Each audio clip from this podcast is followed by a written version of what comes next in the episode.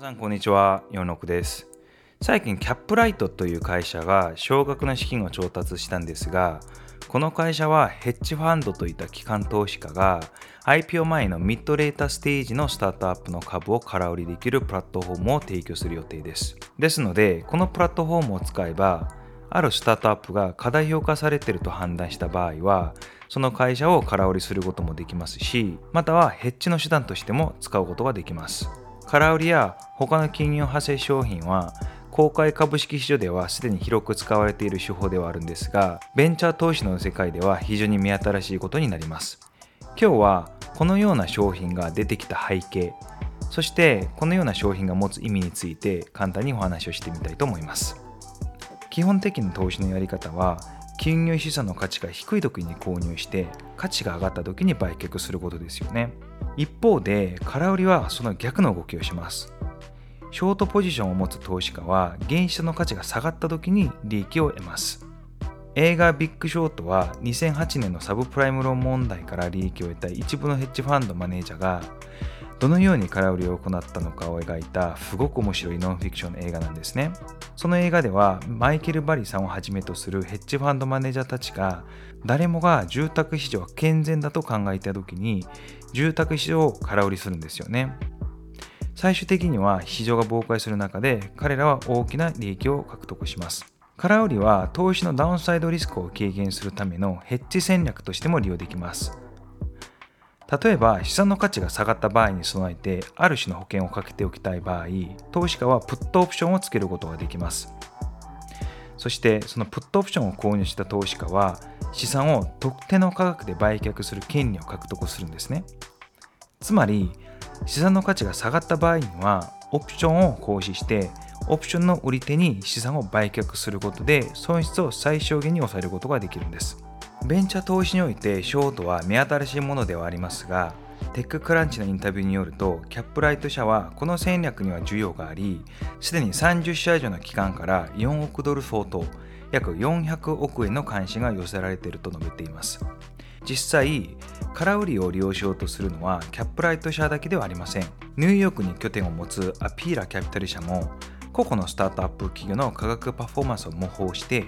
空売りと同等のことが行えるベンチャーシンセティックというものを作っています。キャップライト社やアピーラキャピタルが成功するかどうかは分かりませんが、彼らが成し遂げたいもの、つまりベンチャーキャピタル分野に空売りや他のデリバティブを導入するっていうことは、このベンチャーキャピタルにおいて非常に重要なマイルストになると考えています。もしも彼らが成功しなかったとしても誰かはやるんじゃないかなというふうに思います。スタートアップ企業が IPO せずに未公開の状態が長く続くにつれレーターステージのスタートアップ企業の株式の流動性を求める声が強くなっています。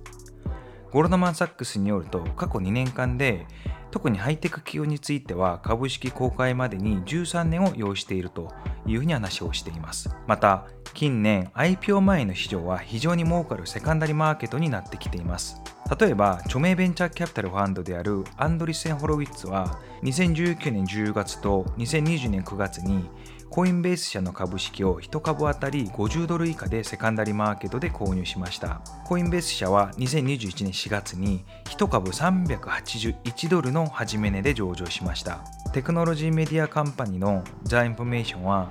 同ファンドが100億ドル約1兆円以上の利益を上げたと推定しています。最後に最近では特に SARS 型のスタートアップについては多くのデータが蓄積されてきていて機関投資家によるスタートアップへの投資のハードルが下がりつつあります。タイガーグローバルはそのいい例ですがまた別の動画でその話をしているのでそちらもぜひご覧ください。これらは全てヘッジファンドのような多くの機関投資家を引きつけつつ IPO 前の市場の成長を後押ししていますプライベートエクイティのデータを提供するプリキンの最近の調査によると、2017年のプライベートキャピタルのセカンダリ取引は600億ドル、約6兆円に達しているようです。もう少しリスクに関与で、よりシンプルな投資戦略を持つ従来のベンチャーキャピタルファンドとは異なり、一般的にそれらの機関投資家はより複雑な投資戦略を持ち、リターンとダウンサイドリスクをコントロールすることを好みます。言うまでもなく、それらにはショートなどのデリバティブが欠かせません。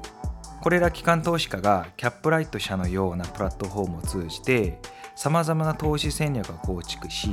IPO 前のミッドレータステージのスタートアップの投資にもっと慣れてくれば